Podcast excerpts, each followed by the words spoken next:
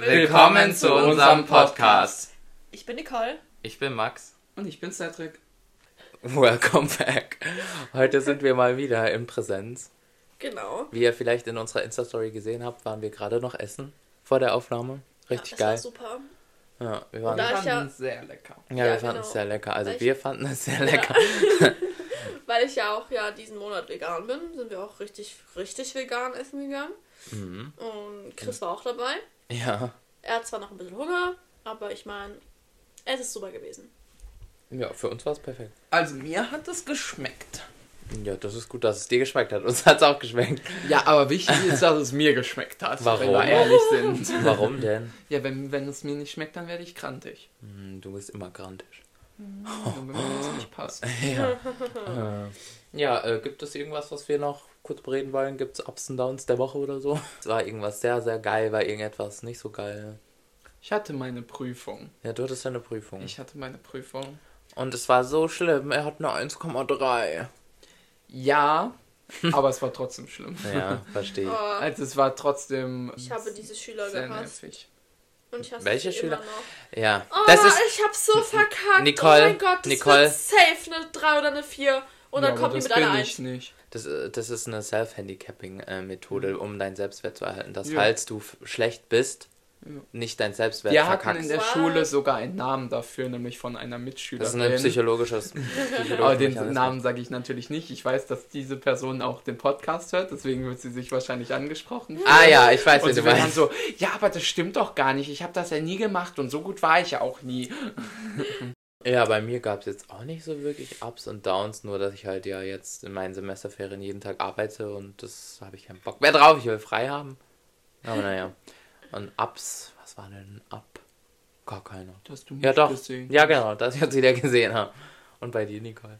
Ist eigentlich nichts Besonderes Nichts passiert Besonderes. tatsächlich. ne? Ganz normale Woche. Ja. Nicole. Wo Was? waren wir gestern? Wieso muss ich Die, das erzählen? die, Das haben mich, die haben mich erzählen. gestern überrascht. Also, erstmal, das ist auch eine lustige Story. Irgendwie haben die so gesagt, dass ich am Freitag nicht kommen darf, weil die irgendwie einen Zockerabend machen oder sowas. Und ich bin ja nicht blöd. Nicole schreibt dann auch noch in die Gruppe so, ey, ist Red Bull eigentlich vegan? Und dann hast du so das, das, Ja. das, das Gespräch so eingeleitet mit so, wirklich ah ja. Chris will nicht mit mir in die Stadt. Äh, Cedric, willst du vielleicht mit mir? Und ich so, willst du mich verarschen, weil ich Blöd. bin blöd oder so? So irgendwas für dir im Schilde. Hallo, aber hallo, ich meine Ja. zu dem Red Bull. Ja, ich wusste okay. ehrlich gesagt nicht, ob Red Bull vegan ist oder Echt? nicht. Ohne Spaß wusste ich nicht. Weil Toffer hat dann auch gesagt, so, ist es vegan wegen Taurin? Und dann war ich so. Äh, Das ist keine Bullenpisse mehr. Ja, also. genau, deswegen. Ja. Ja. ja, und dann, und dann hat Cedric mich halt vom Bahnhof so abgeholt und dann hat er mich halt so überrascht mit einer neuen Haarfarbe, blau-schwarz. Und Nägeln. Ich und Nicole waren äh, gestern im Nagelstudio. Oh ja. Das war richtig cool. ich war so schock. Ich so, Ihr ich wollte auch hören. dabei sein. Oh, ASMR. mal. Meine erste Reaktion war, weil die sind halt komplett schwarz und seine Haare Voll auch schwarz. asozial. Ich so, bist du jetzt ein Vampir? Das war gemein. Aber nein, ich find's schön. Ja. Und du musst dich damit wohlfühlen und wolltest und das ist doch, das ist doch die Hauptsache, oder? Bist du zufrieden? Ja. Nur manche Sachen muss ich halt irgendwie neu lernen. Ja, und jetzt ist, schon und ein jetzt, bisschen und lang. jetzt äh, nicht, also ich will mich nicht an Stereotypen bedienen und so und nichts wiedergeben, aber manchmal benimmt er sich Tussi-mäßig. Gestern wolltest du mir da nicht tragen helfen, so, ich kann's nicht, meine Nägel. also, mach mir das mal auf, meine Nägel. Mach mir mal die Hose zu, meine Nägel. Ey, aber das So, ist am dein Anfang Ernst? auch richtig schwer. So ja, verstehe ich. Oh. Als ich auch zum ersten Mal lange Nägel hatte, dann war es so, oh mein Gott, wie soll ich das jetzt aufmachen? Zum Beispiel so eine Dose Red Bull oder sonst irgendwas. oh mein Gott, so, wie ja, mach das mal aufmachen? auf. Ja, er hat ja das gestern, er hat ja gestern mir äh, Mais, Maisdose. Ja, Ja, das kriege ich nicht. das hin. musst du mit der Seite, mit dem Finger, mit dem Daumen machen. Nein. Also er versucht gerade eine Red Bull Dose aufzumachen, das ist lustig. Hätten wir jetzt einen Videopodcast, könntet ihr jetzt sehen. naja, anyways, Hat nicht funktioniert. hat nicht funktioniert. Ja. Okay. Da die Folge ja jetzt wieder nicht so eine Comic Relief Folge ist, sondern wieder unsere Standardfolge ist, die natürlich jetzt auch wieder deutlich strukturierter. Wir haben uns Genau. überlegt, deswegen können wir überlegt, überlegt, welches äh, Thema wir heute dann ansprechen. Und da wir ja bei Quallen sind Korallen viel über mein Studium geredet haben, wollen wir heute, weil Max studiert ja Psychologie, wollen wir einfach das Feld mal ein bisschen beleuchten und dafür haben wir auch Fragen für Max vorbereitet und dann könnt ihr vielleicht einen kleinen Einblick in das ganze Thema gewinnen. Oh, ich bin total aufgeregt. ui, ui, ich habe so Angst, dass ich es nicht kann. Aber ja, mal sehen. Ich bin mal gespannt, was für Fragen kommen. So, und dann würde ich mal direkt erstmal starten. Und zwar, ich habe mir ja ein paar Fragen überlegt. Und meine erste Frage wäre, was gefällt dir an deinem Studium besonders? Mm, also am meisten gefällt mir so diese Abwechslung in den verschiedenen Modulen, die ich habe. Also zum Beispiel hatte ich im ersten Semester so Statistik, das hat mir jetzt nicht so gefallen. Es war halt Mathe und jetzt hatte ich quasi gerade so klinische Psychologie. Also es ist voll die krasse Spannweite von Psychologie. Und man lernt halt auch voll viel über den Menschen, so was Menschen, jede Persönlichkeit ausmacht und so. Das macht mir total viel Spaß. Aber jetzt am meisten gefallen bis jetzt hat mir das Modul klinische Psychologie. Also über klinische Störungsbilder und so. Ja, das hat mir am meisten gefallen. Und das Hausarbeiten schreiben, das mag ich auch total gerne. Klausur mag ich jetzt nicht so. Also so selbstständig arbeiten und schreiben, das macht mir sehr viel Spaß. Ja. Okay. Was hast du nach deinem Studio vor? Therapeut oder gehst du da irgendwie in eine andere Richtung? Weil wenn man so Ja. dann hört, dass da jemand Psychologie studiert, Ja, dann denkt man immer, man geht direkt in die Psychologie-Folge. Äh, Psych Also in die Psychotherapie. Psycho- ja, das ja, denkt genau. halt jeder immer. Dazu kann ich vielleicht später noch irgendwie was sagen. Also ich würde sagen, ich bin noch nicht so 100% schlüssig und bin mir noch nicht so 100% sicher, so in welche Richtung ich jetzt gehe. Also ich bin so in das Studium reingegangen, beziehungsweise ich wollte Psychologie studieren, weil ich halt Profiler werden wollte oder es auch immer noch irgendwie will. Also Fallanalytiker, so bei der Polizei, wie, wie TäterInnen irgendwas machen und so. Ja, aber im Moment habe ich gerade so irgendwie so den Plan, dass ich vielleicht so in die Richtung politische Psychologie gehe, also als politischer Psychologe, also quasi um Beratung von PolitikerInnen, was weiß ich was, sowas in die Richtung machen. Danach musste ich halt noch einen Bachelor in POVI, also Politikwissenschaften machen oder so. Ja, was ich mir auch vorstellen könnte, halt logischerweise dann meinen Master in Psychologie zu machen, vor allem in klinische Psychologie, äh, dass ich dann vielleicht so ein Gutachter werde in der Rechtspsychologie, äh, dass ich quasi dann am Gericht angestellt bin oder bei der Polizei und quasi dann so Gutachten schreiben kann für irgendwelche Fälle und so. Das interessiert mich auch total. Ja, aber die Psychotherapie kann ich mit meinem Studium nicht machen, weil seit 2020 gibt es noch ein Extrastudium, das Psychotherapie hat. Da musst du von Anfang an das studieren. Und das kannst du mit einem normalen Psychologiestudium nicht. Da musst du halt direkt Psychotherapie studieren. Oder du kannst es noch irgendwie, da musst du es aber beantragen und dann eine extra Ausbildung von dir für, aus deiner Tasche, die über 20.000, 30.000 Euro kostet, drei Jahre danach noch zahlen. Oha. Und dann kannst du Psychotherapeut werden und so. Ja, aber das ist jetzt eher nicht so mein Gebiet, was mich interessiert. Also ja, schon in die klinische Richtung, aber nicht therapieren, eher so beraten und so, ja. Assistenz, Arzt von einem Psychotherapeuten oder sowas. Ja. Ja, ich habe eine Frage. Ähm, kommt es dir jetzt irgendwie, du, ich meine, du nimmst ja in deinem Studium auch viel Theorie auf. Und ist das auch so, dass du jetzt im Alltag, wenn du mit Leuten sprichst oder deine Familien, Freunde, mich in deiner Umgebung hast, dann auch immer so selber schon immer so ein bisschen rumdiagnostizierst oder halt überlegst, äh, was haben die Leute, also warum, woher kommt das gerade, warum sagen die das oder so? Ja, ich weiß, was du meinst. Das denken vielleicht tatsächlich viele, dass du automatisch, wenn du jetzt Psychologie studierst, dass du auf einmal alle analysieren kannst. Also so ist es nicht. Aber zum Beispiel mit dem Diagnostizieren so, ich hatte ja jetzt das Modul klinische Psychologie und da lernst du sehr viel über Störungslehre und denkst dann so, boah, das könnte ich haben. Du musst da voll aufpassen, dass du dich nicht selbst diagnostizierst, weil äh, Andere. Ja, genau, das ist es halt. Das ist so ein, so ein Punkt, dass du das eigentlich nicht machen sollst. Aber in dem Moment, wo du so viel lernst, denkst du dir so, ah, da, da versuchst du dir halt mit allem was zu erklären, was eigentlich total falsch ist und so. Aber nicht direkt so, dass ich halt jetzt Leute irgendwie analysiere. So klar, wenn ich irgendwelche mal kenne oder mit denen rede, denkt man sich so, oh ja, der, die könnte das haben. Aber wenn ich jetzt zum Beispiel, man denkt ja auch immer, dass PsychologInnen dann quasi bei einer Handbewegung oder bei einem Blick, was weiß ich, Stirnrunzeln dann direkt herausfinden, wa- was für eine Persönlichkeit die hat. Also sowas jetzt nicht. Aber ich denke generell für das Studium solltest du schon so eine Menschenkenntnis haben oder eine soziale oder emotionale Kompetenz, das würde ich schon von mir sagen, dass ich das so habe und dass das so eine gute Voraussetzung ist. Ja. Aber dass ich jetzt direkt jemand analysiere, nee, glaube ich jetzt nicht.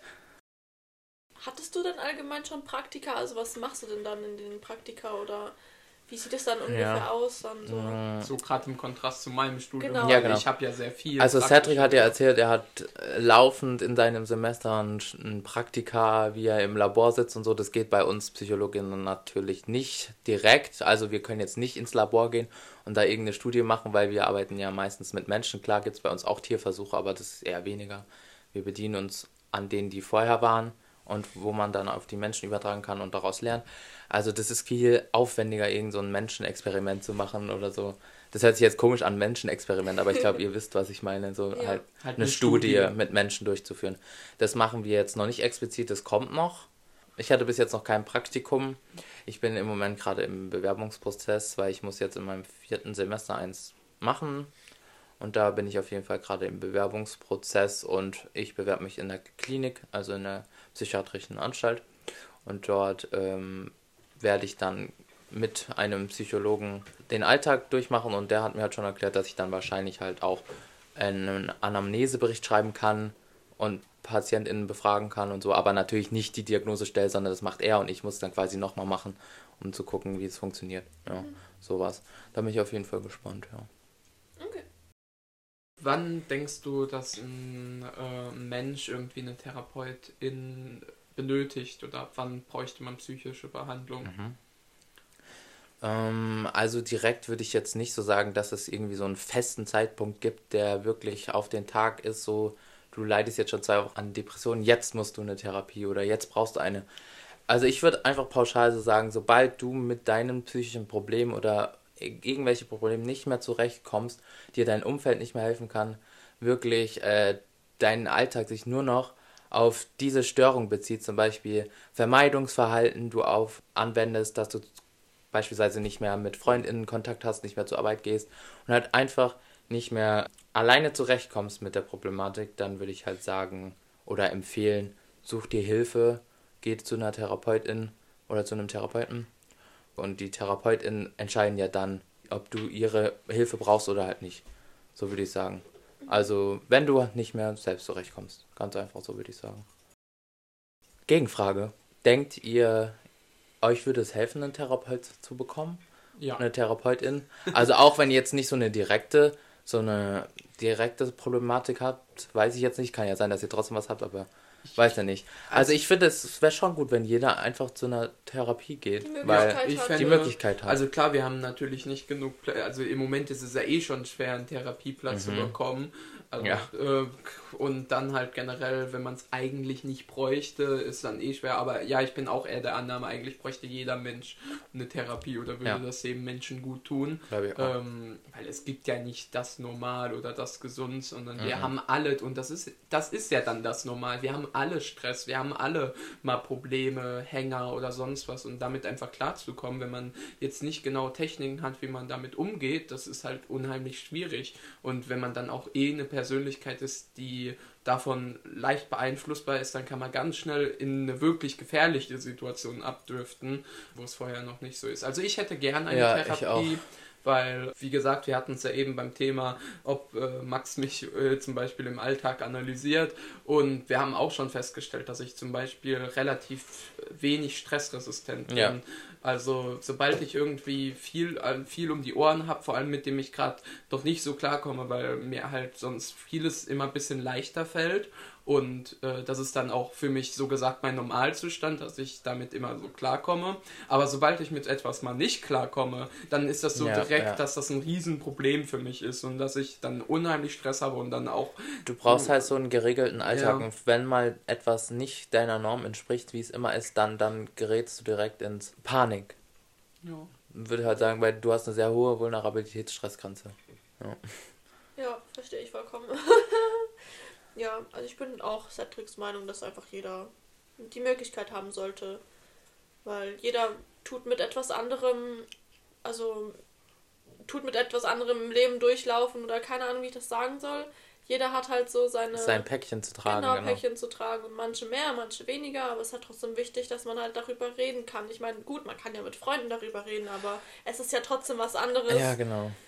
Weil sie ja selber ihr eigenes ich, ich Päckchen weiß genau, haben, was so. du meinst. Also ja. quasi jemand Außenstehendes, wo, mit dem du jetzt keine emotionale genau. Bindung hast, sondern so eine professionelle Bindung. Genau. Sowas würde ich mhm. sagen, bräuchte eigentlich jeder und würde ich auch gerne haben, aber. Man denkt sich halt immer so, es hey, gibt, es gibt mehr Leute, die das viel genau, dringender es, brauchen genau, ja. als du selbst. Und es gibt eh schon einen krassen Mangel in der Psychotherapie, Plätze da zu bekommen.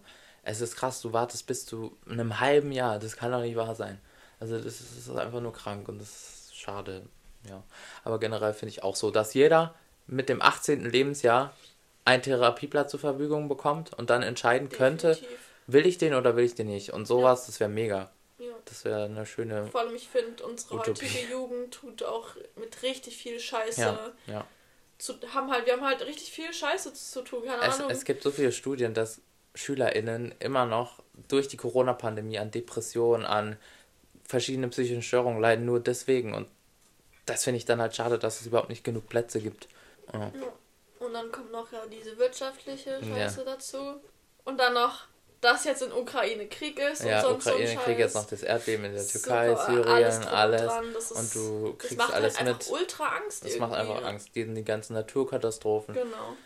Ja, das, das belastet einfach einen und das ist einfach viel zu traurig, eigentlich.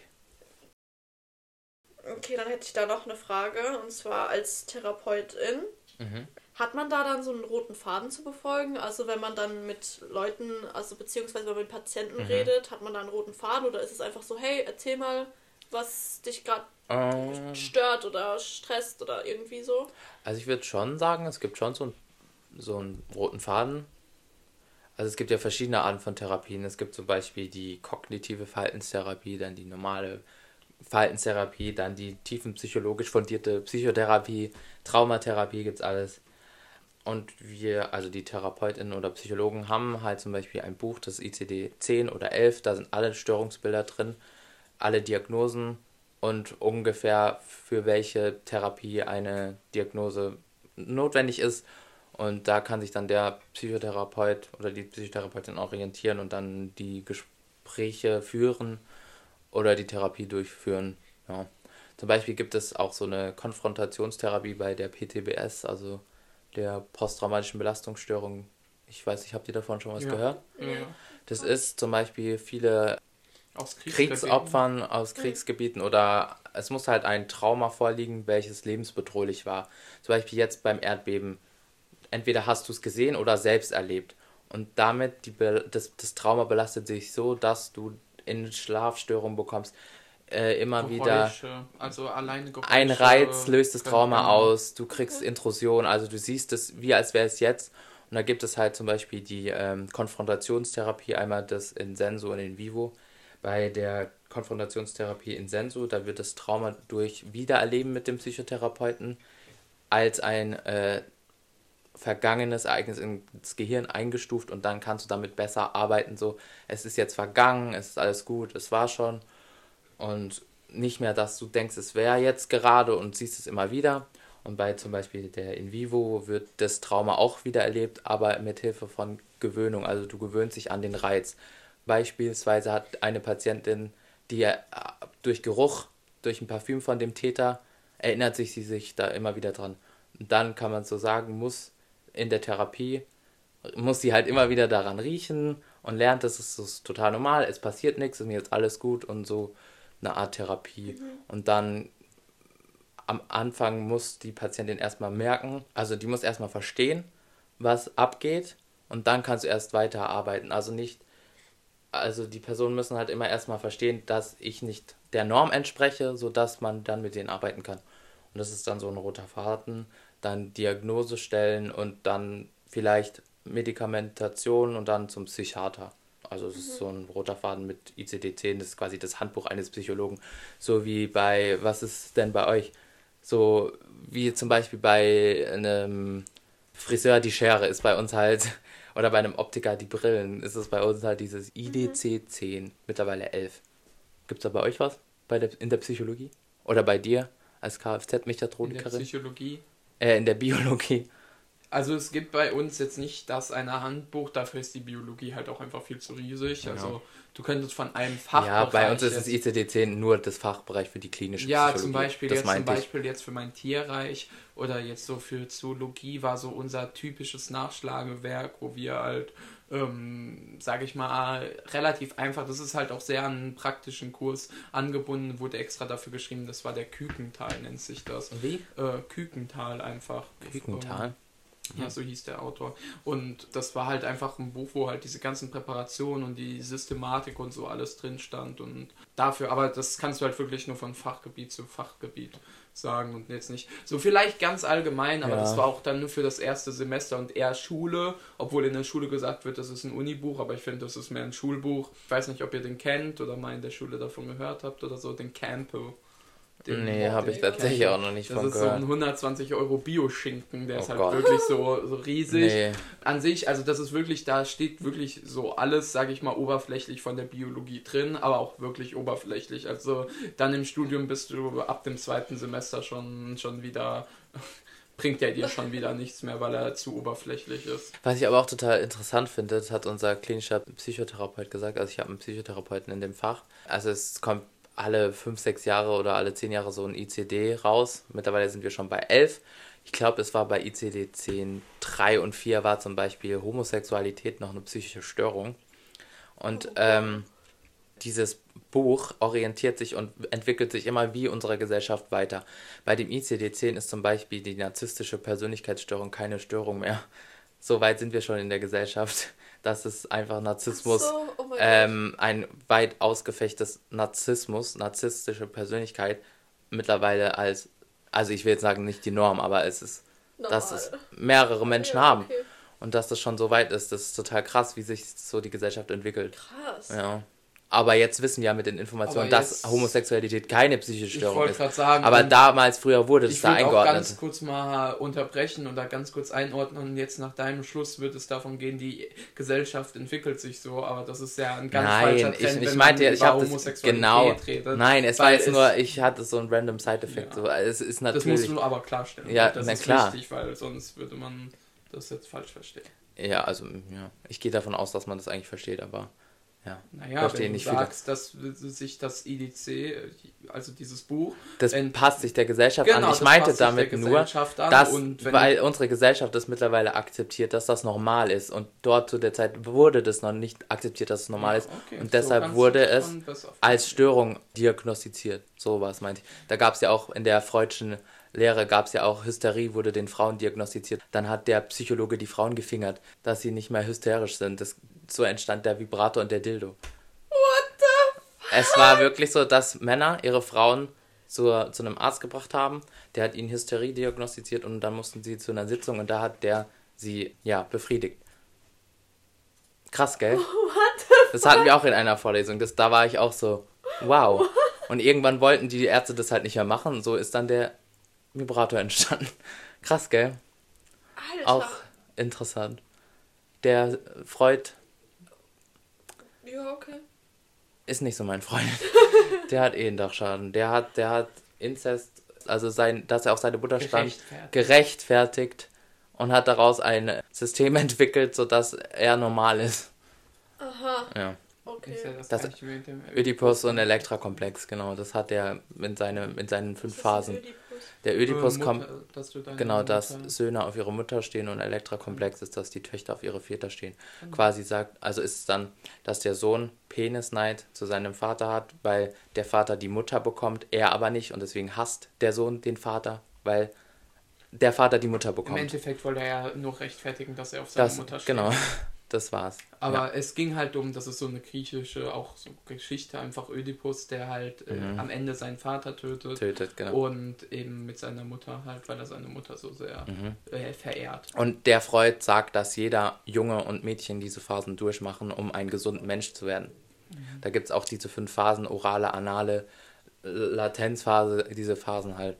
Wow. Wenn du jetzt zum Beispiel eine Störung in der analen Phase hast, die anale Phase ist halt von Windel aufs Töpfchen. Wenn du da eine Störung hast, bist du zum Beispiel perfektionistisch, hast dann quasi eine Overcompulsive Disorder, also dass du quasi Zwangsstörungen hast. Wenn du jetzt zum Beispiel da eine Störung hast.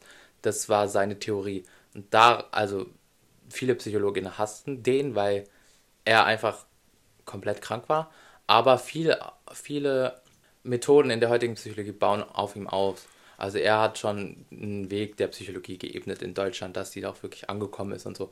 Er war ja auch der Erste mit den Therapiesitzen, also dass der typische Psychologe immer auf einem Stuhl sitzt und der Patient oder die Patientin dann auf einer Liege legen. So, das hat er halt so den Weg geebnet und so, aber Okay.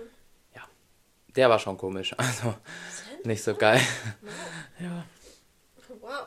Ich finde das mit der Liga aber auch irgendwie komisch, weil Das, ja. ich finde es ja eigentlich, also ich fände es angenehmer, wenn man ja mit seinem Psychologen, mit seiner Psychologin auf Augenhöhe So ist es mittlerweile. Genau, das weil macht man das nicht mehr. viel besser, weil Meistens, ja. wenn du dir auf so einer Liege liegst und du hast die ganze Zeit so einen Typen Ja. oder eine Frau halt eben neben dir sitzen und die belabert dich da und da, da fühlst du dich ja halt auch einfach nur viel anders da und denkst mit dir selber, es stimmt was nicht und äh, so, so richtig Seelenklempner-mäßig. Mittlerweile ist es so nicht mehr. Ähm, Mittlerweile macht man es halt. Ja. Es gibt noch altmodische Psychologinnen, Psychotherapeutinnen, die es halt machen, aber mittlerweile ist halt einfach, dass ihr nebeneinander gegen Genau. euch gegenüber sitzt. ja, So ist es auch eine viel löserende Umgebung und viel freundschaftlicher oder so.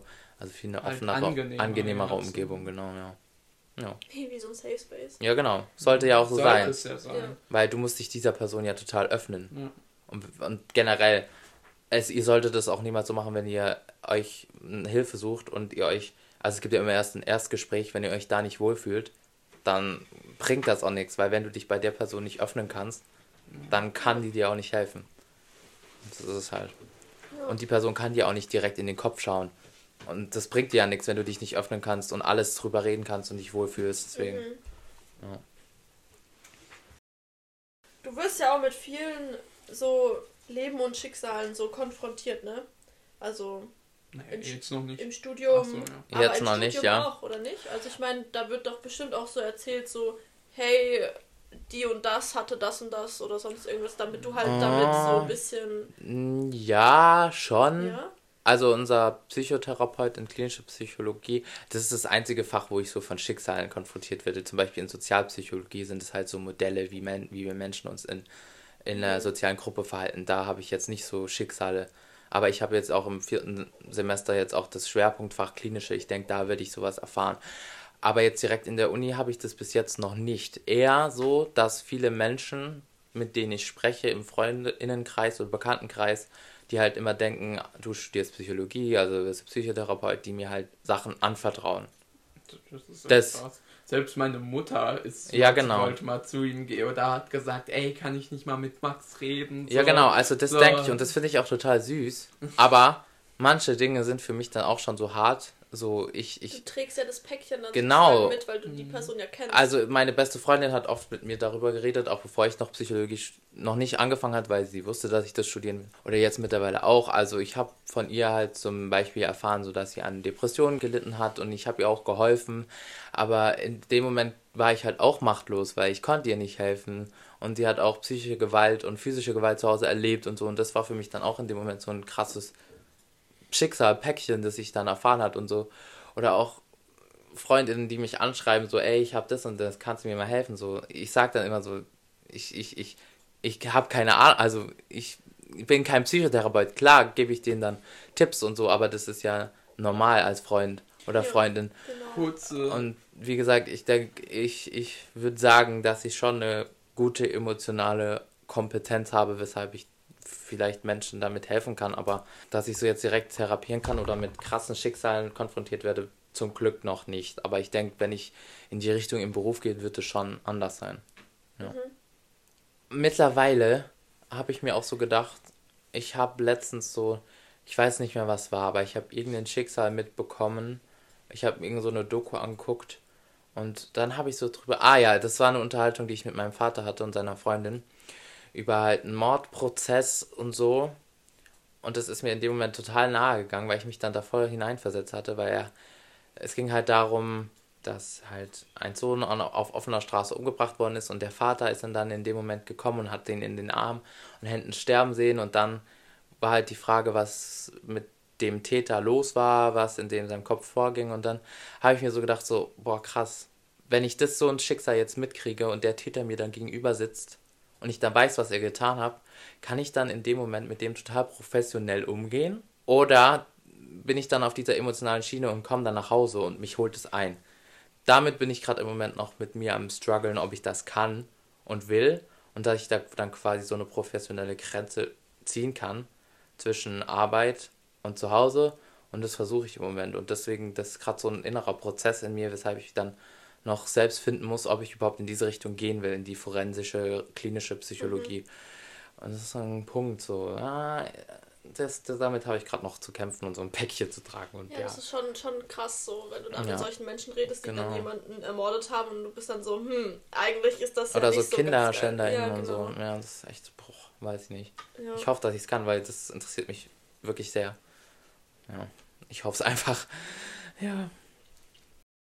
Und dazu habe ich jetzt auch noch eine Frage, weil du ja schon was mit Mördern und Vergewaltiger und Kinderschänder so gesagt hast. Was denkst du, geht bei diesen Menschen, also so, wahrscheinlich kannst du das jetzt nicht direkt 100% sagen, das ist wahrscheinlich eh mhm. so eine Theorie von ja. jedem Menschen. Ja. Was denkst du, geht in dem Kopf so von den Leuten, was ist da so los? Warum, warum machen sie sowas? Oh, das ist eine schwierige Frage. Also diese Frage habe ich mir auch schon gedacht, soll meine Bachelorfrage eigentlich sein, warum wird ein Mensch zum Mörder? Mhm darüber will ich halt eine Forschung machen oder auch schreiben.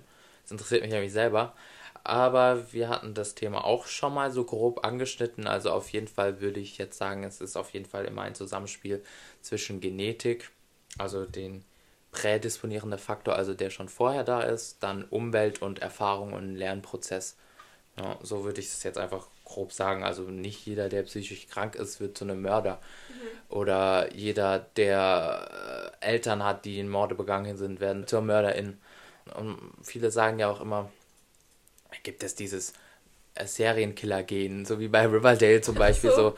Also klar, es gibt schon so diese Gene, ein Mangel an Empathie, sagt man quasi, hat jemand im Gehirn. Das ist zum Beispiel Psychopathismus. Psychopathie ist dieser Mangel an äh, Empathie im Gehirn. Es gibt jetzt, es heißt aber nicht jeder, der einen Mangel an Empathie im Gehirn hat, wird zur, zur Mörderin, sondern es ist immer ein Zusammenspiel aus äh, Gene, Umwelt und Erfahrungen. Deswegen sage ich auch immer, dass Kinder total geschützt werden müssen, weil du kannst so viel in der Erziehung und der Kindheit falsch machen, weshalb dann man so in der Zukunft wird. Zum Beispiel gibt es so viele SerienmörderInnen, die halt so scheiße behandelt worden sind in ihrer Kindheit, die keine soziale Struktur gelernt haben, keine soziale Bindung hatten und dann durch, den, durch die Gewalttätigkeit gelernt haben, so mit umzugehen und das sich dann in der Zukunft so entwickelt hat. Zum Beispiel so ist es ja auch bei Persönlichkeitsstörungen. Die wissen ja nicht, dass sie nicht der Norm entsprechen, weil sie es nicht anders gelernt haben.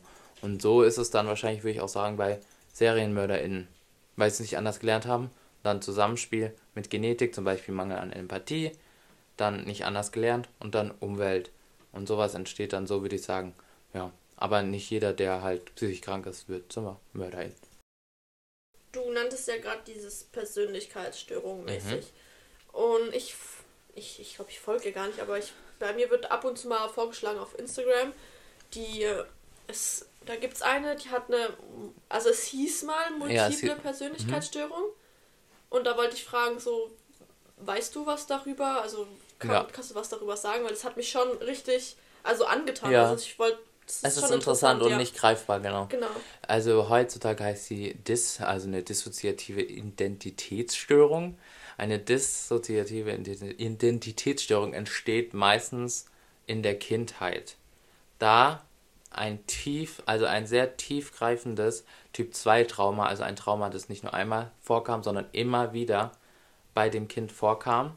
Und man sagt dann quasi, dass das Gehirn des Kindes mit diesem Trauma nicht alleine zurechtkam. Somit wurde dann das Ge also die Identität, die Persönlichkeit gespalten, sodass das Trauma mehrere Personen quasi damit umgehen können.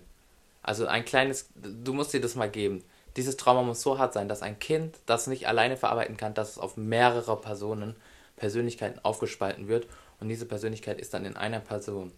Und es kann bis zu 40, 50, 100 Persönlichkeiten in dieser Person geben. Und das ist einfach so krass, man kann es sich nicht vorstellen.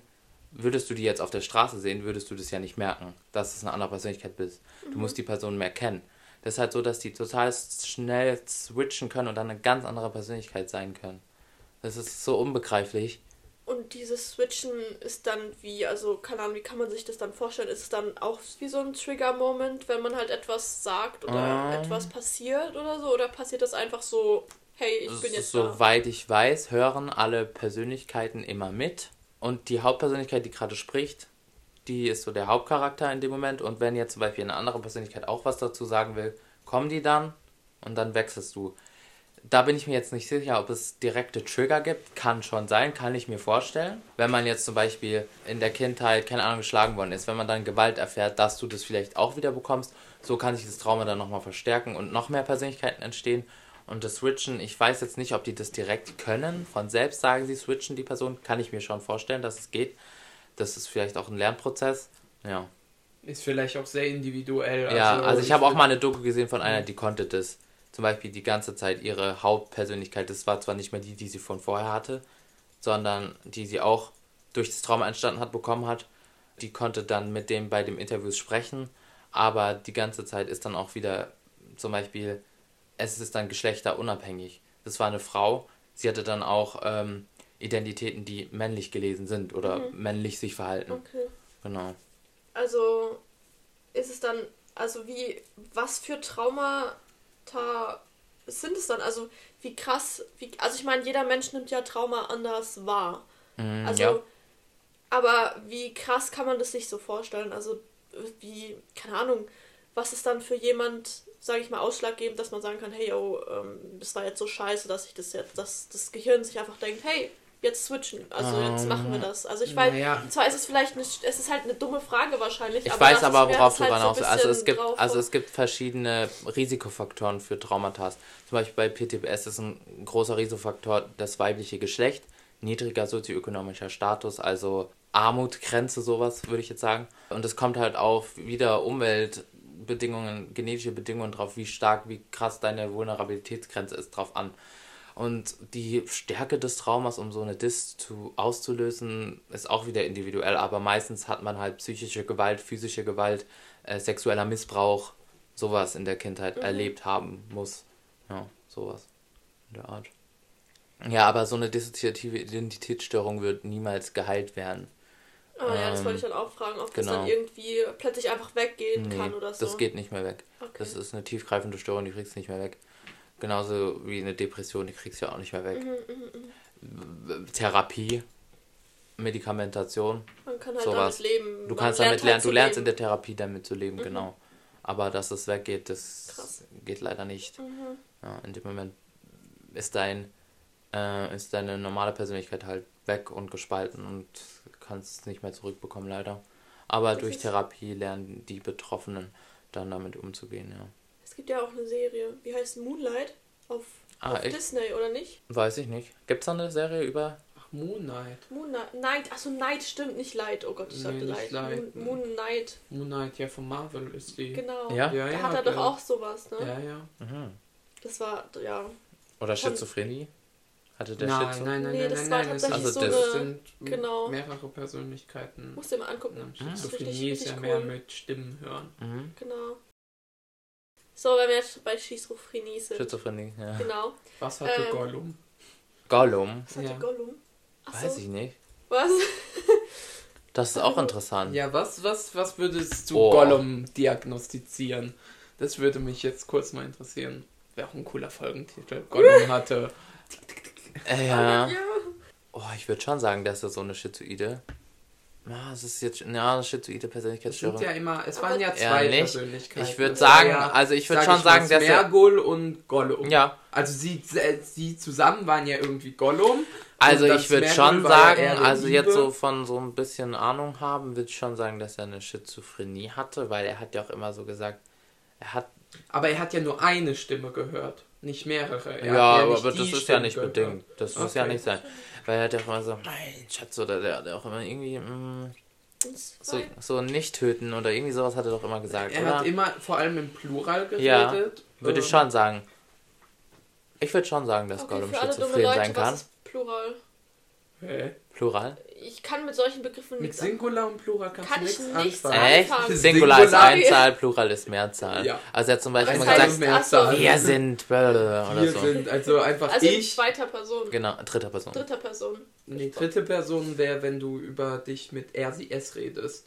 Ähm, dritte Person ist er, sie, es. Erste Person ist ich, zweite Person ist du, dritte Person ist er, sie, es und dann erste Person im Singular, das war gerade Singular. Aber er und hat im Plural sind wir, ihr Ja, sie. und sind, ist sie. Aha, krass, okay.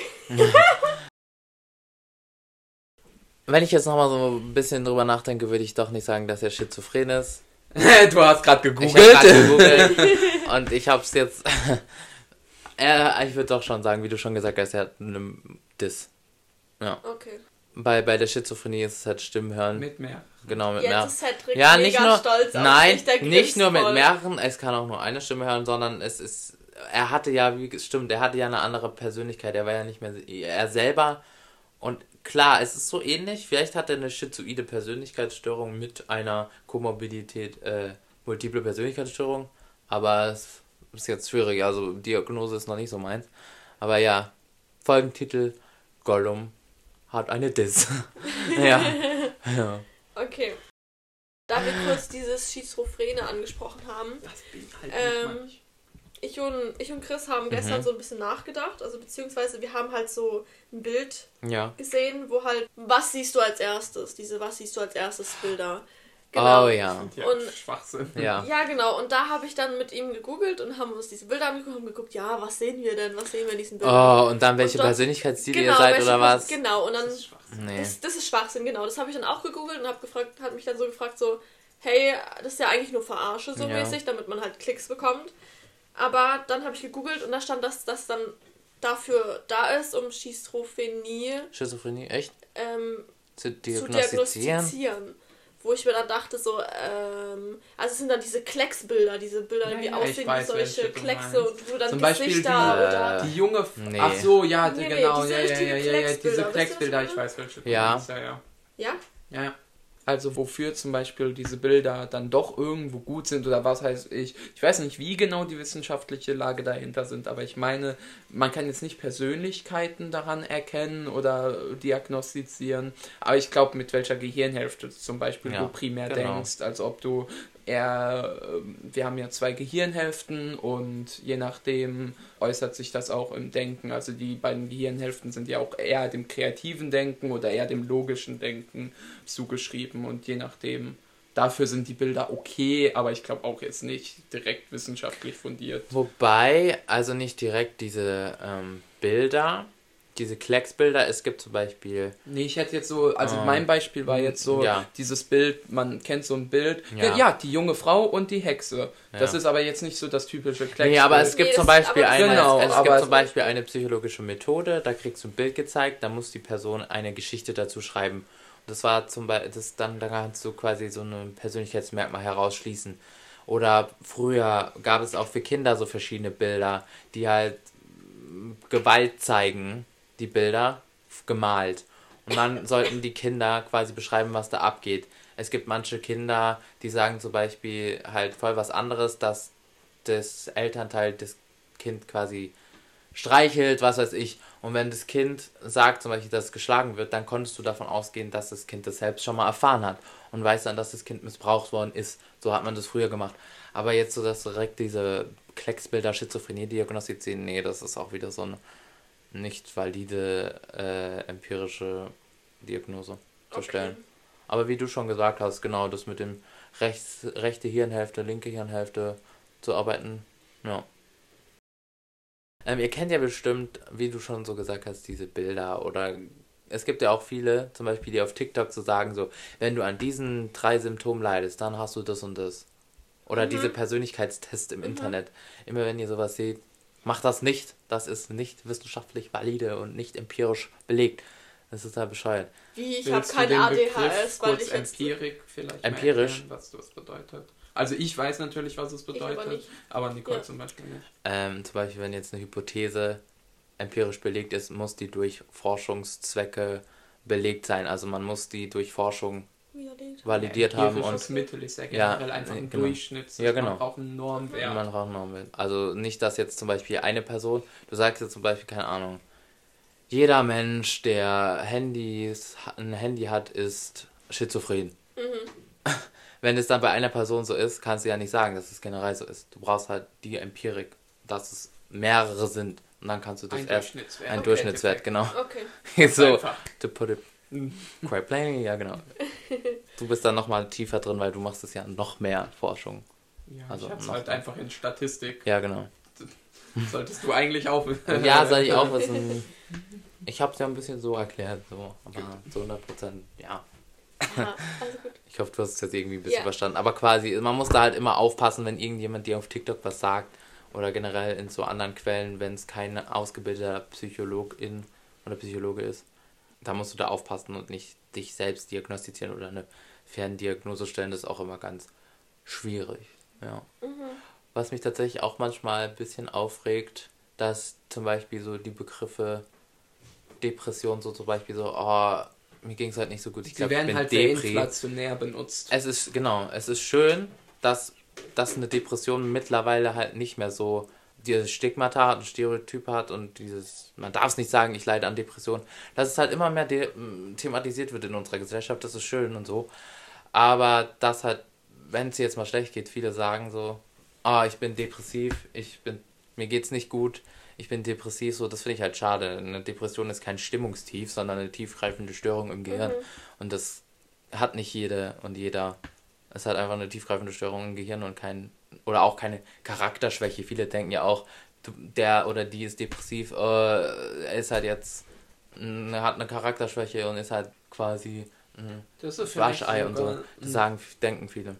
Das ist vielleicht sogar eine Sache, wo ich irgendwann bald forschen werde, also generell so an Ah. Depressionen. Weil ich habe es ja schon in der vorletzten Folge ich total erwähnt, genau, weil ich ja, also ich bin eh am überlegen, weil ich in meinem Fachbereich so viele Sachen spannend finde. Aber ich finde zum Beispiel die Verhaltensbiologie auch sehr interessant, nur das ist halt sehr viel für mich auch wieder ausgeschieden, weil es sind halt unheimlich viele Tierversuche. Mhm. Aber es ist halt wirklich mein absolutes Interessengebiet, äh, Verhaltensbiologie.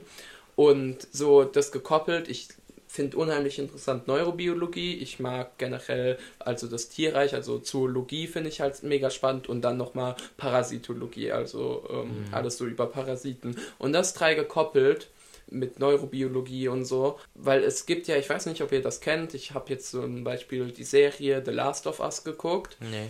und da geht es im Endeffekt um einen Pilzen, der auf den Menschen überspringt und das Verhalten von diesem ändert. Klar, es ist dann irgendwann so eine typische Zombie-Serie, aber es Ah. gibt es halt auch wirklich. Also das hat schon seine wissenschaftliche Fundiertheit, weil das diesen Cordyceps eben, also den Pilzen, den gibt es halt auch wirklich. Der befällt Ameisen und macht sie eben zu Zombies in Anführungszeichen. Die greifen jetzt nicht andere Ameisen an, aber die tun sich halt anders verhalten, die tun ihr Verhalten komplett ändern und dann im Endeffekt machen das, was der Pilz will. Wobei will auch in großen Anführungszeichen, weil Pilz mit wollen ist da ja nicht viel. Ja. Aber genau. Und das finde ich halt mega spannend und auch Parasiten, die uns befallen. Ich habe ja da auch schon in der veganen Folge, glaube ich, drüber geredet, weil wir ja mit Toxoplasma darüber haben wir geredet. Und dass uns eben der halt auch uns Menschen befällt, der Parasit. Und dass er vielleicht jetzt auch zu, im Zusammenhang mit psychischen Störungen oder halt vor allem Krankheitsbildern wie einer Depression zusammenhängen könnte. Und das finde ich mega spannend. Und vielleicht werde ich in die Richtung auch irgendwann mal forschen, weil das Können wir ja ich, zusammenarbeiten. Ja, ich wollte gerade sagen, das ist voll das Überschneidungsgebiet. Ja, dann haben wir irgendwann so eine, so eine, so eine Forschungsgetrieben mit zusammen Biologie versus oder zusammen mit Psychologie. Ich finde es auch voll interessant. Sowas. Oder war das nicht auch mit diesem Parasiten, der bei den Mäusen irgendwie das Verhalten Das geändert ist hat? genau das, Genau, da- das war darüber das. rede ich. Das Weil er, er, krass ver interessant. er verändert halt das Verhalten von Mäusen. Ich meine, ich hätte da schon alles erzählt. In der vorletzten Folge oder Ja, ich glaube, Ich es ich habe schon das dann, thematisiert, äh, genau. thematisiert, deswegen will ich gar nicht noch mehr drauf eingehen. Aber es ist halt wirklich sehr, sehr spannend. Und weil ich auch oft die Überlegung hatte, halt Psychologie zu studieren, Mhm. obwohl ich Max noch nicht kannte, war auch so, weil Neurobiologie war eigentlich schon immer so ein Ding. Mich interessiert halt nicht so weniger, nicht so, so Krankheitsbilder direkt oder ich sag mal das Gesagte ähm, so das, also die Geisteswissenschaft, sondern Mhm. wirklich die Wissenschaft dahinter. Also mich interessiert nicht, wenn wir Naja. Denkprozesse haben. Ja, aber mich, also eher was du unter dem Fach Biopsychologie Ja, kennst, okay. wie wirklich die, Ja. die Nervenstränge arbeiten, Signale in deinem Okay. Kopf. ähm, Dich interessiert halt eher der Ablauf auf Biologer. Genau, auf biologischer, biologischer Ebene Ebene. und dann im Endeffekt Genau. auf chemischer und physikalischer Ebene, nicht nur auf einer ganz groben Ebene von oben Ja. herab oder ähm, also ich will das nicht abwerten, auf keinen Fall. Das Nee. hat ja auch seine Relevanz und seine Richtigkeit, aber weil wir es halt noch gar nicht so gut kennen, also wir, das ist ja wirklich ein Gebiet, wo wir uns noch gar nicht auskennen, wie das so chemisch alles zusammenhängt, weil dass wir natürlich unsere Denkprozesse alle auf Physik basiert, das wissen wir, aber wie genau, äh, halt so die Seele dahinter, was macht einen Menschen aus, ähm, unsere Seele, wie wir die Das beschreiben, finde ich halt- weil das ist ja auch im Endeffekt ist es Wissenschaft, es Ja. gibt Ja. es ja, es, Und, und ich liebe Ja. ich lieb das halt einfach so an Psychologie, dass du einfach so viel lernst über den Menschen, über dich selbst, wie verschiedene Verhaltensweisen entstehen. Und das Lustige finde ich eigentlich, dass ja Psychologie einfach die Wissenschaft des Gehirns ist und das hat unser Gehirn uns beigebracht. Wir, der Gehirn der Macht Menschen, hat sich das selbst beigebracht. selbst, das, ja. Genau, das ist ja. Ja. eigentlich, genau. Und ich finde das so interessant und das ist total geil, weil es gibt im Alltag immer so Dinge, wo du dir denkst so, ah, der Das ähm, Gehirn ist das einzige Organ, was sich selbst benannt hat. Ja, genau, so. Sowas in der Art.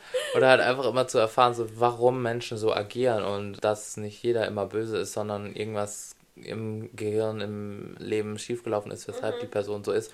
Und Schon das, sehr Genau. narzisstisch. von So wieso Gehirn. tut der ja, schon narzisstisch. Das ist dann halt immer so die Sicht so und es gibt ja auch immer so Fälle, irgendwas ist passiert, die Person wird zum Beispiel sofort psychisch krank eingestellt, so, oh, dann immer so, oh, schon wieder psychisch krank, bläh. Es ist halt so, eine Person, die eine psychische Störung hat, kann halt nicht klar denken in dem Sinne. Das Problem ist, oder wenn wir jetzt zum Beispiel, wir hatten eben ja das Thema Dis.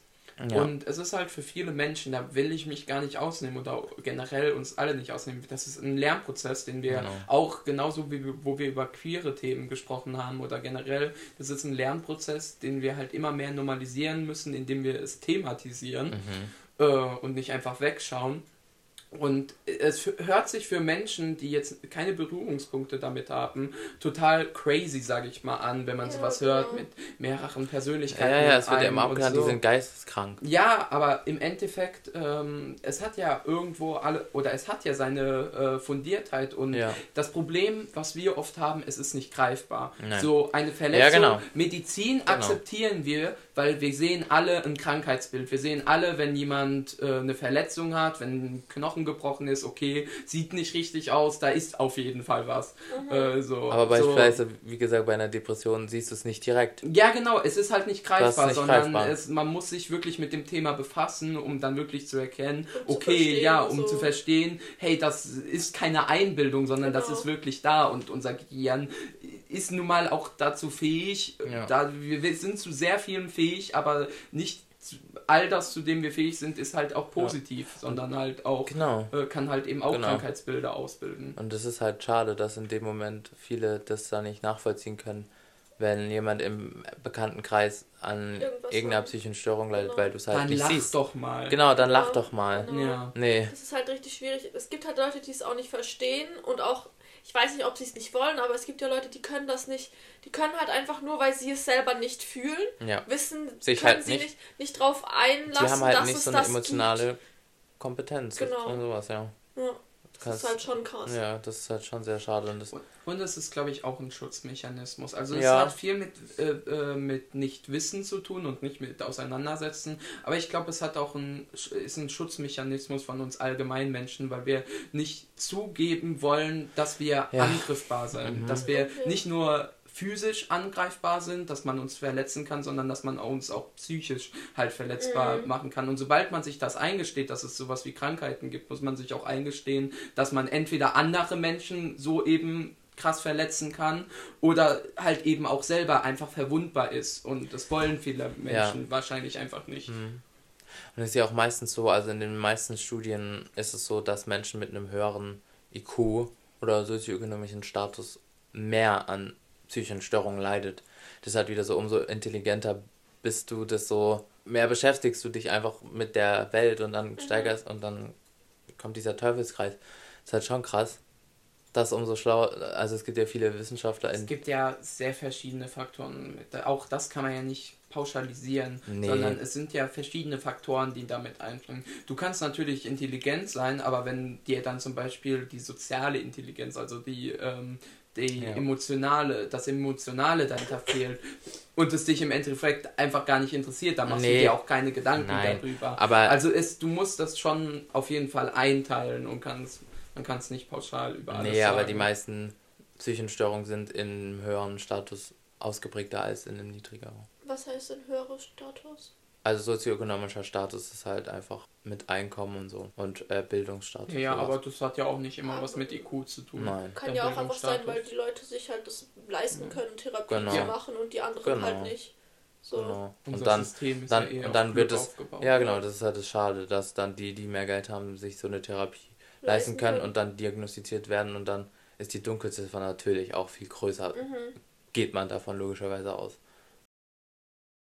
Habt ihr vielleicht schon so im Bekanntenkreis irgendwie sowas mitbekommen, dass jemand zur Therapie gegangen ist und sich auch Hilfe geholt hat? Beziehungsweise, wir müssen jetzt keine Namen nennen oder Beziehungs, Beziehungen spezifisch sagen, sondern ob ihr generell sowas mitbekommen habt, dass irgendjemand mal sich Hilfe geholt hat bei einer Therapie oder so? Mm, Also von Verwandtschaft mal so gar nicht. Ich weiß jetzt, Also jetzt nur, nicht explizit, sondern Ja. einfach nur, ob ihr das schon mitbekommen habt, dass jemand wirklich. Ich hab's mitbekommen, zur will Therapie aber geht. halt nicht darüber reden. Ja, alles gut. Ja. Nur, dass man das Ja, ja. auch macht und zeigt, dass das total normal ist. Ja, aber nur so bei einer Person. Also es ist jetzt keine Handvoll von Menschen, Ja. würde ich jetzt Ich mal behaupten. Echt? Oh, das ist gut. Das ist schön. Ja, aber bei mir so, boah, ich könnte jetzt tatsächlich einfach nur so, sag ich mal, so ein Mensch oder so, so, aber keine Handvoll mäßig oder so. Könnte man nicht mit, in, mit, mit einer Hand abzählen, sag ich mal. So. Ja, ich finde es halt schade, dass die meisten immer noch so im Kopf haben, so, wenn ich mir jetzt eine Therapie suche, bin ich vielleicht angreifbar von anderen, ich muss es verheimlichen und so. ist halt Mhm. total schade, wie schon vorhin gesagt, so ist heute wirklich jeder einfach die Chance dazu haben, sich Therapie zu holen und das soll total normal angesehen werden, wie so, wenn du jetzt so sagst, so, ja, ich heute zu meiner Therapeutin, wie als wenn du jetzt sagst, so, ich heute zum Augenarzt. So sollte es Mhm. eigentlich sein. Das wäre total toll, wenn man in so einer Welt leben würde. Ja, und dann gibt es halt die Gegenstimmen, die genau denken würden, nur weil das normalisiert wird, heißt es, dass es auch häufiger vorkommt. Aber das ist ja Nein. ein Trugschluss, sondern nur weil wir häufiger über das Thema sprechen, heißt es ja nicht, dass es mehr ist halt vorkommt. wieder das. Ja, ja, da sind wir ja auch wieder bei. Auch bei queeren Themen, Genau. Ja, Feminismus. genau.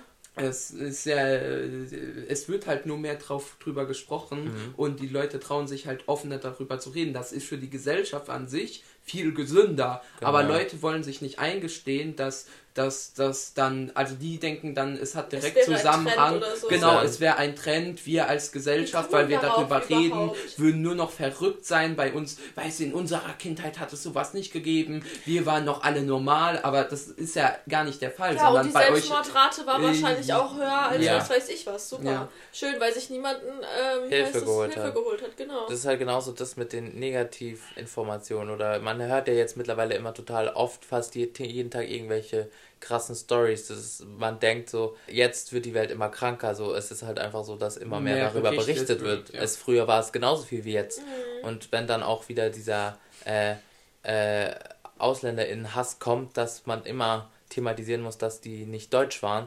Und das war früher auch schon genauso. Nur jetzt schreit man es halt immer mehr dazu und es wird halt immer mehr thematisiert. Mhm, Ja. genau.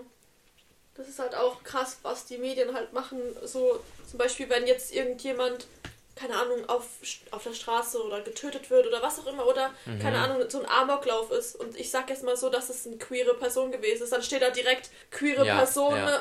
macht äh, Amoklauf oder, oder Ja. ein Ausländer Ja, macht genau, so ist es. Und das ist ja wo ich mir denke, hallo, das geht so nicht. Nein. Und es ist ja dann auch oft, was wir halt haben bei uns Menschen, da, das sagt Max auch immer sehr gerne, diese selbstvorhersehende Prophezeiung, die sich dann erfüllt. Self-fulfilling prophecy, genau. genau, weil wenn, wenn halt, ähm, wenn man eh schon das Bild, sage ich mal, hat, dass sowas von einer gewissen Gruppe eher kommt und so, und Ja. du hörst dann das, Genau. dann bist du direkt, ja, ich hab's Du hast gleich quasi diese gewusst. Meinung Du hast schon. deine Bestätigung. Deine, Prophe deine Genau. Prophezeiung wird dann quasi durch sowas bestätigt. Und dann hast du Und damit festigt sich damit halt festigt sich, Weltbild. genau, und so entstehen auch Verschwörungstheorien.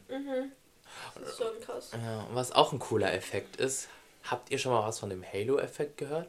Ich habe den auch schon mal in ein paar Folgen angesprochen. Ja. Weiß ich gerade nicht. Bin Den ich haben wir Hast du eine Idee? haben wir in Hast du der, eine Idee, was das sein Den haben kann? wir ja in der letzten Folge gehabt. Hast du eine Idee, was das sein kann? Was Bei Harry? Styles hatten wir es.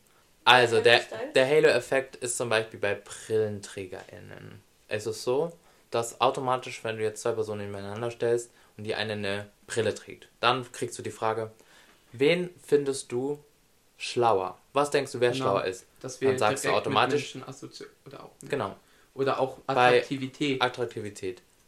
dass wir, wenn wir einen Menschen attraktiver Tust finden dem als den automatisch eine anderen, Kompetenz zuschreiben. Genau. Oder halt den auch als lieber einschätzen. Genau. Also wer ist der, die Mörderin? Dann würdest du eher die Person nehmen, die dir unsympathischer Genau. aussieht, Ah, als die okay. Person. So, so, das gibt's ja auch oft auf YouTube. Das ist auch so, das ist- Tests, das ist sag ja- ich mal, wo halt zwei Bilder nebeneinander gestellt werden und dann soll man halt äh, raten, wer oder äh, denken, wer der Mörder, die Mörder Da gab es ist. ein sehr, sehr cooles Experiment, das durchgeführt worden ist, um den Halo-Effekt zu bestätigen, war, dass einmal eine obdachlose Person, die halt ähm, sehr verwahrlost aussah, gemacht worden ist, geschminkt worden ist, ähm, auf der Straße umkippt. Da, da spielen zwei Effekte mit, einmal der Bystander-Effekt und der Halo-Effekt. Da hat niemand geholfen bei der Person, weil man der Bystander-Effekt sagt quasi, dass, je, dass du die quasi die Schuld oder die äh, Hilfe jetzt auf eine andere Person überträgst, weil da mehrere Personen sind. Das denkt Ah, ja, jeder. okay, Das mhm. ist Das der ist ja auch bei diesem. Experiment mit Obdachlosen. Genau. Ja. Und dann zur selben Uhrzeit, zu denselben Bedingungen hat man es nochmal gemacht mit einem Geschäftsmann. Auch umgefallen. Was glaubt ihr, wie viele haben geholfen? Äh, voll viele. Voll viele. Genau. Das ist Das halt ist dieser schon Halo-Effekt. krass. Du Okay. schreibst automatisch jemandem eine Kompetenz zu mit dem Aussehen. So ist es bei ErstInnen. Wenn jetzt jemand da steht, der auch Medizin studiert hat, hat zum Beispiel eine Jogginghose an und dann steht ein Arzt mit einem Kittel da, der eigentlich gar nichts kann, sagst du automatisch, dass die Person mit dem Kittel schlauer ist und besser ist. Und das finde ich halt so krass. Das ist, das ist schon krass. Das ist ja. dieser Halo-Effekt. Wir Menschen assoziieren halt mit Kleider Kleidung, Leute, das, was ne? wir gesehen haben, Ja, ich assoziieren wir. Kompetenzen. Ja, weil wir das ja so gelernt haben. Wir, wir denken, dass Menschen mit einer Brille schlauer sind, weil sie mehr lesen. Weil äh, die Augen sind kaputt, heißt ja automatisch, die lesen mehr. Kittel, du hast zehn Jahre studiert, automatisch ein Arzt, weil wir es so kennen bei dem Arzt. Auch PolizistInnen mit einer Uniform sind automatisch auch kompetenter, weil sie Beamte sind und sowas. Und das finde ich so interessant und Also krass. da wird es genauer nach. Ja, aber, aber dein Gehirn, dein Gehirn sagt dir das, weil du das so gelernt hast. Genau. Oder ein Koch wäre sauberer und hygienischer in der Küche als einer selber. Ja, so ist es. Aber das stimmt ja eigentlich gar nicht so. Was Oder, ja. Ja. Ganz kurze Unterbrechung. Hier würden wir eine Triggerwarnung aussprechen, da das folgende Thema ein Trigger für Menschen sein könnte. Also wenn euch dieses Thema triggert, dann spult vor bis zu der angegebenen Zeit in den Show Notes. Was ich auch interessant finde, das, das ist vielleicht jetzt eine Triggerwarnung, die ich hier aussprechen will. Es geht um Selbstverletzung und Suizid. Ähm, ich möchte das jetzt nicht hier lächerlich darstellen oder zur Belustigung, sondern mich interessiert einfach die Frage, was denkt ihr, welches biologisches Geschlecht begeht öfters Suizid? Ja, Männer oder Männer. Frauen? Männer Männer. Würde ich Aber Frauen. verletzen ähm, sich mehr, Genau.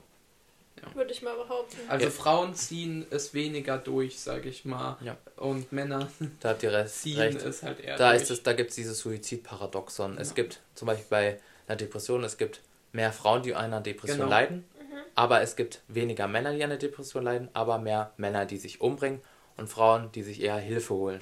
Weil Männer immer noch diese typische toxische Männlichkeit in sich haben, die auch Dass sie nicht mit jemandem reden, Genau. dass sie das Sie selber können sich machen nicht können. helfen. So. und Genau, und Frauen dann damit nicht genau klarkommen. und Frauen auch suchen sich eher Hilfe als Ja. Männer, genau. Ja, Und das ist halt sehr schade immer noch.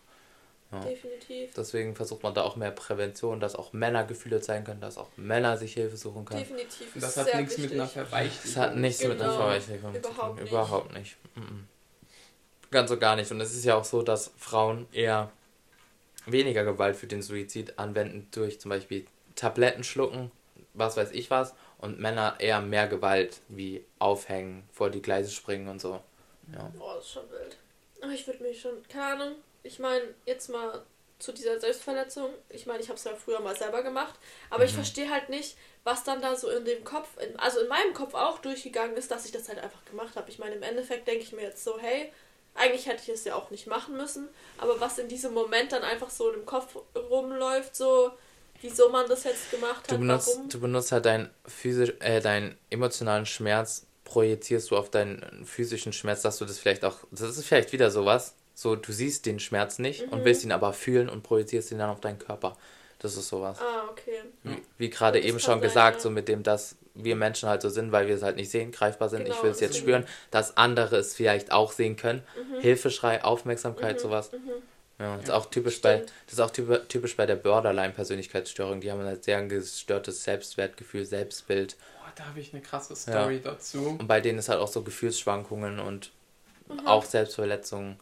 Eine krasse, kurze Grenze von jetzt bin ich gerade glücklich, auf einmal mit einem anderen Wort wirst du sofort wütend und das ist halt so ein ja, sehr große Rate an Selbstverletzungen und Suizid. Und genau, genau. Und ich habe sogar eine Story daraus. Also auch nochmal Triggerwarnung oder generell will ich kurz einen Disclaimer machen, dass Ja. ich mich natürlich nicht über Leute lustig ma machen möchte, Nee, die ganz und gar nicht. Borderline Ganz und gar nicht. Ich finde es halt einfach ich- mega interessant. Warte, warte, warte. Auch wie ich es jetzt ausdrücke. Also ich meine das nicht äh, despektierlich, wie ich das gleich ausdrücken werde, aber es könnte so aufgenommen werden, weil dann tut es mir leid, so war es nicht gemeint, aber damit die anderen beiden jetzt verstehen, was ich Okay, meine, okay. äh, werde ich so ausdrücken. Es geht halt darum, wir, ich habe ja jetzt auch meinen Kurs bei den Parasiten gemacht, wie ich es immer so schön betone, den sage. Da ging es vor allem über Malaria-Forschung.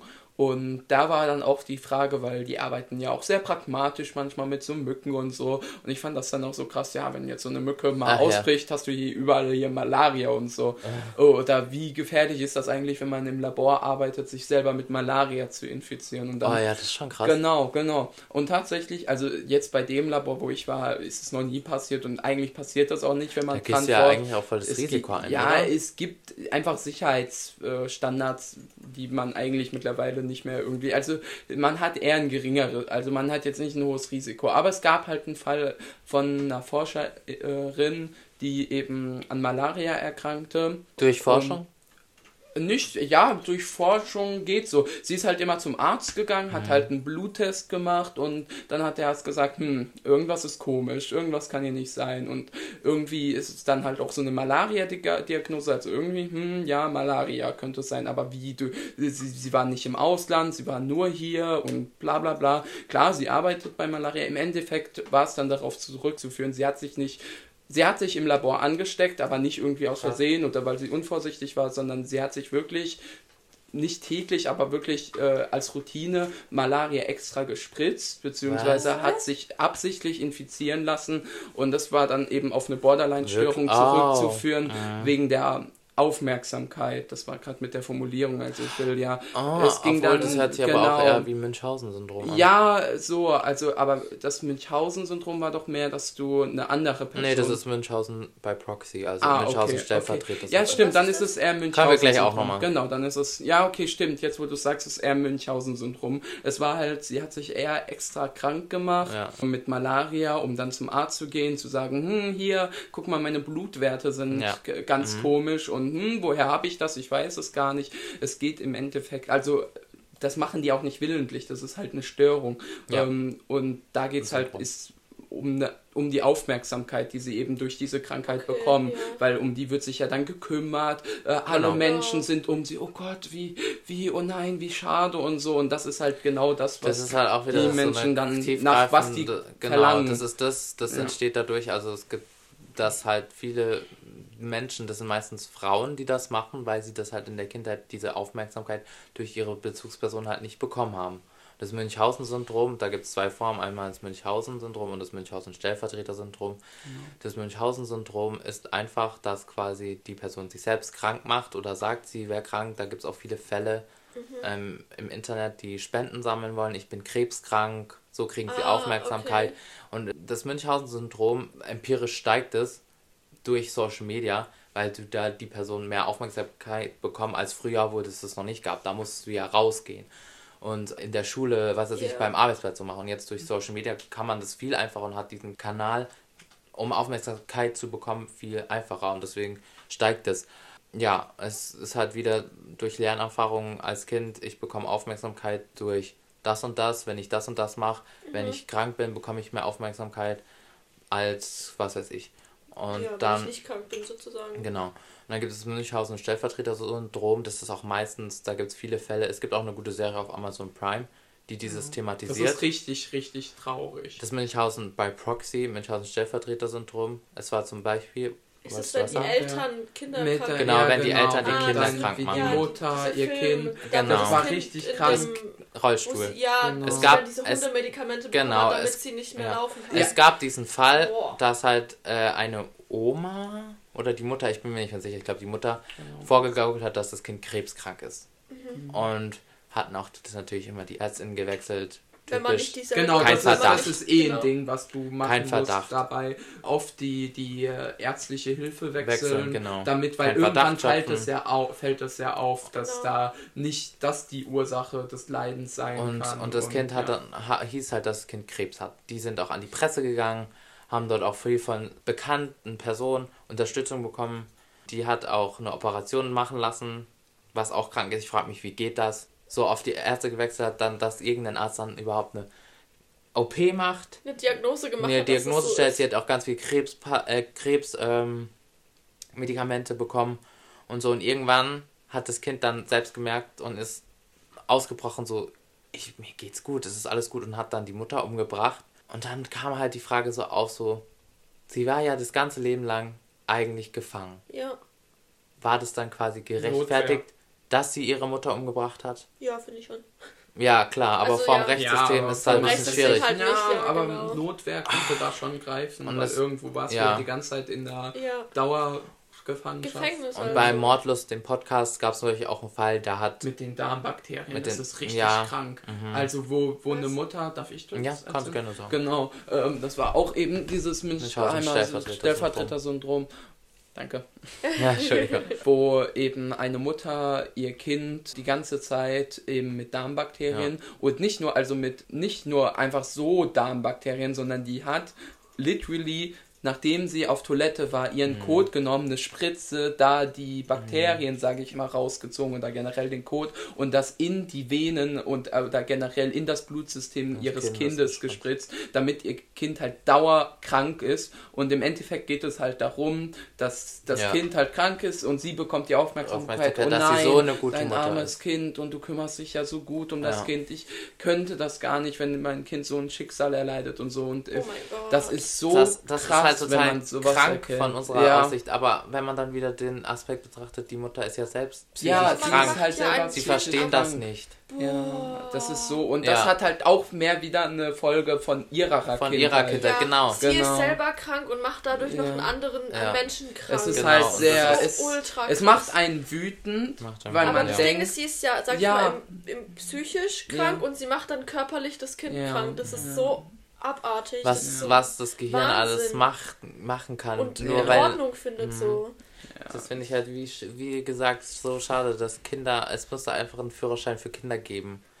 Psychologische Tests vorher, Führerschein, du kannst Kind kriegen, ja, nein, das ist aber natürlich auch wieder eine Einschränkung in die Freiheit, Ja, das logischerweise. große, das große Problem, kann warum so so, viel ein. Ding, genau, das große Problem, warum gerade so ein Münchhausener Syndrom eben durchkommt, wir haben ja eben wechselnde ÄrztInnen angesprochen und auch ein Riesending ist dabei halt die ärztliche Schweigepflicht. Klar, man kann die ja nicht ausschalten, weil Ja. die ist ja schon Ja. wichtig, aber das ist halt deren größter Schutzmechanismus. Die ÄrztInnen dürfen sich untereinander nicht absprechen. Mhm. Die können nicht sagen, ey, bei mir war das genauso und ja, bei mir, die müssen ja, Okay. dürfen ja nichts über den Zustand ihrer Untereinander dürfen sie es ehemaligen. schon. Ja, aber. Aber man darf es dann nicht äh, öffentlich machen. Also die dürfen ja, dann nicht. genau. Genau, nur wenn halt eine Akute Gefahr, Gefahr vor, besteht, genau. genau. Also es ist halt unheimlich schwierig, erstmal dahinter zu kommen, dass das halt so ist.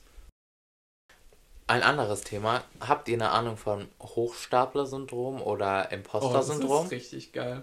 Nee. Also nicht richtig geil. Also ich meine, das Imposter-Syndrom ist ja, dass man sein Selbstwertgefühl sich immer runterschraubt. Also dass man selber denkt, Basically, äh, ja.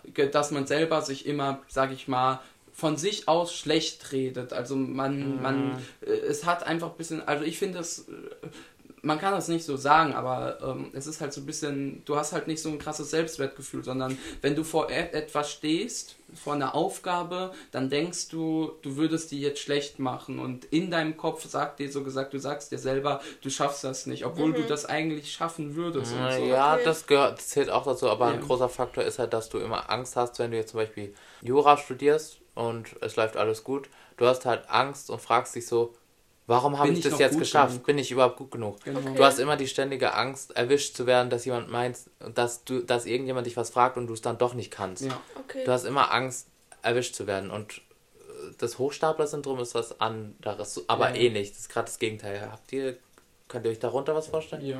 Nee. Hau mal raus. Also ich könnte mir darunter vorstellen, dass du halt dir selber einredest, du, also es ist halt genau das Gegenteil, dass es, es eher so ein Ding ist, dass du, also du sagst, stapelst "Hey, dir selber was hoch gut." oder beziehungsweise vor allem anderen tust du halt Ja, dann genau. was Das ist hochstapeln. die Überzeugung genau, von dass anderen. du äh, anderen halt zeigst, okay, ich kann das oder du sagst denen das, ich kann das Obwohl alles und kannst. obwohl du noch nie was, da gab es ja diesen beri Auch bei Mordlos mit dem Genau, Arzt. mit dem berühmten Fall, da hat jemand mehrere Jahre Der war Postbote. jahrzehntelang, hat, der war Postbote und hat dann mehrere Jahre lang äh, als Arzt gearbeitet. An den Der war Chefarzt in einer Kliniken. Psychiatrie, Genau. war aber eigentlich. Postbote und hat und hat nicht einmal irgendwie Oh Medizin studiert oder sonst Genau. was, einfach weil er sich, natürlich Andere, ist es so, Anpassung, du hast da so eine Genau. krasse Überzeugungskompetenz. Ja. Vielleicht spielt auch ein bisschen Narzissmus mit. Narzissmus, Anpassungsfähigkeit, du Genau. musst unheimlich Wow. adaptiv So- sein, dass du das gesteht. Der hat sich halt dann, weil er sehr sich eh sehr Kompetenz. angezogen gefühlt hat von Genau. der höheren Gesellschaft, hat sich dann eben auch sehr schnell angewöhnt, so eben zu reden und auch Mhm. diese ganzen Fachbegriffe sehr schnell zu adaptieren und, und dann kam er eben schlauer rüber, als er eigentlich ist, Okay. im ganz ähm, Und das ist ja dann irgendwann, irgendwann aufgeflogen. Ja, und das war halt auch ein Riesending so, weil, weil halt so viele auch renommierte. Ja. Kliniken den halt äh, bei dem, ge- also das äh, bei denen gearbeitet ist ja. Und total alle haben das peinlich. nicht geahnt. Also, Genau. äh, So, so, so, die gingen alle davon aus, yo, das ist der krasseste, obwohl er das halt nie war. Und Auch wieder das Krasse, nur weil du dann zum Beispiel, er hat sich dann einen Doktortitel gegeben, dass du dann automatisch dann besser in einem Bewerbungsgespräch ankommst. Ich muss halt ehrlich sagen, also klar, im Endeffekt hat er natürlich auch, äh, ich weiß gar nicht, wie krass man das mehr zurück, zurückführen konnte, wie viel Schaden Frag er mich auch, angerichtet hat. Das konnte man Natürlich, nicht direkt. Äh, man konnte ihm nicht Er hat ja direkt auch Leute er, therapiert. weil er ja da im Endeffekt Gutachten das geschrieben, Ding, was stell dir er das mal gemacht vor. hat, durch sein Adaptieren Ja. hat er die Dinge auch Gelernt. manchmal gut gemacht. Also Ja. er hat die Ja. Dinge so gemacht, wie sie gemacht werden sollen. Und da fand ich gerade, also das ist ja trotzdem Oh, ich eine weiß, unheimlich hinaus willst. Das ist eigentlich ein guter Aspekt. Ja. es ist eine gute oder ich finde es eine krasse kognitive Leistung, ohne dass du dich mit dem Thema auseinandergesetzt hast, trotzdem einfach gut da drin warst. Also klar, natürlich, ich bin mir sicher, dass er sehr, sehr viel Schaden auch angerichtet hat, weil er es eben nicht so Ja. gelernt hat und eben nicht konnte äh, und dann eine Falschdiagnose geführt hat oder falsche Medikamente gegeben hat oder sonst was. Der wird schon seinen Schaden angerichtet haben dadurch. Ja, Aber das dadurch, Fall. dass es halt erst sehr spät aufgefallen ist, muss er ja auch irgendwas richtig gemacht Ja. haben. Und diese Leistung, ich will nicht sagen, ich Nicht will ihn nicht gut glorifizieren, glorifizieren, aber aber trotzdem anerkennen Respekt. muss ich es irgendwie schon. Schon weil krass. Es ist schon. Wenn du, da hast du eine Ja. krasse Überzeugungsfähigkeit. Also mach das erstmal. Ja, aber merkt man sowas dann nicht auch schon im jungen Alter, wenn Menschen so sind? Ich meine, wenn du in die Schule gehst Ja. oder so? Ja, klar. Weil, keine Ahnung, ich hatte in der Schule, wie ich mich erinnern kann, da war wie so ein, keine Ahnung, Kompetenztrainer, nicht mal wirklich Trainer, wo wir uns halt, wir, wir hatten so eine kleine Gruppe, wo wir uns dann hinsetzen konnten und genau, dann standen, waren da so die Lehrer und wir mussten dann zum Beispiel, keine Ahnung, ein Häuschen mit Holzstäbchen bauen oder so. Und dann musstest du dich davor erstmal einschätzen, ob du das kannst Aha. und halt so von eine Note von 1 bis 6 geben Ja. und dann baust du halt auf Ja. und guckst, ob du es in der Zeit hinbekommst. So. Und im Endeffekt haben halt dann die Lehrer gesagt so zu dir, ja, du hast dich viel zu gut eingeschätzt oder viel zu schlecht eingeschätzt oder halt mittelmäßig, also so gut eingeschätzt, wie du dich selber eingeschätzt hast. So. Ja, also du willst jetzt einfach fragen, ob das, ob man das dann daran schon Genau. merkt oder was. Ja, Ja. ich weiß nicht. Vielleicht schon, aber ich denke, das ist auch wieder so eine Art Selbstschutz und Selbstwerterhalten, dass du jetzt nicht vor allen, weil da dann ja noch andere Menschen außenrum waren. Weil ich denke mal, würdest, wärst du alleine gefragt worden, nur mit einer Person gegenüber, die dich gefragt hätte, hättest du dich vielleicht eher richtiger eingeschätzt, als wenn jetzt noch Das ist jetzt wieder in die Richtung Sozialpsychologie mit einer Gruppe außenrum, dass du dich da besser einschätzt, um besser anzukommen. Okay. Ja, sowas würde ich sagen. Okay, das war jetzt erstmal so grobe Dinge von mir, aber interessiert euch noch irgendwas Brennendes in der Psychologie, was ihr euch schon immer gefragt habt? Chris, hast du noch irgendwas? Okay, ich höre hier keine Fragen mehr, also scheint es so, als hätte ich genug erzählt. Falls euch noch irgendwas interessiert, stellt uns wieder auf Instagram ein paar Fragen. Ihr könnt gerne uns privat eine Frage schreiben, die wir dann auch in den nächsten Folgen, vielleicht machen wir auch noch einen zweiten Teil. Oder generell schreibt uns einfach auf Instagram, schaut da vorbei, corntastic.podcast. Wir haben es wieder geschafft zu erwähnen, endlich. Aber sonst würde ich sagen, haben wir jetzt auch genug wieder in dieser Folge über Psychologie geredet und hat es euch gefallen? Ja. Ja, auf jeden Hat es Fall. euch gefallen? Sehr cool. Okay, super. Dann, ja, würde ich sagen. Habt ihr noch irgendwas? Die ihr noch sagen wollt? Also ich sage einfach nur nochmal, nochmal, contastic.podcast auf Instagram. Genau. Und wir haben jetzt auch TikTok. Heißt, dort heißen wir auch äh, Contastic.podcast. Da laden wir aber im Moment nur noch äh, die äh, Snippets von unserer genau. Folge hoch. Wir wollen dort auch noch ein bisschen aktiver werden und ja, gibt uns da noch Zeit. Wir planen jetzt auch bald ein Fotoshooting für Bilder und ja, Ja. wenn es wärmer wird. Ja, wir planen sowas, ja, weil klar, natürlich planen wir sowas. wir wollen auch mal unser äh, Podcast-Bild updaten irgendwann mal oder generell Bilder posten und Will freut euch auf genug. Content auch auf den sozialen Medien. Und ja, und ich bedanke mich auch nochmal fürs Zuhören generell. In letzter Zeit haben wir ein bisschen mehr ZuhörerInnen bekommen. Das freut uns total und ja, hätten wir auch nicht mit gerechnet. Jo. Ja. Tschüssi von Ciao. mir. Bis nächste Woche. Tschüss.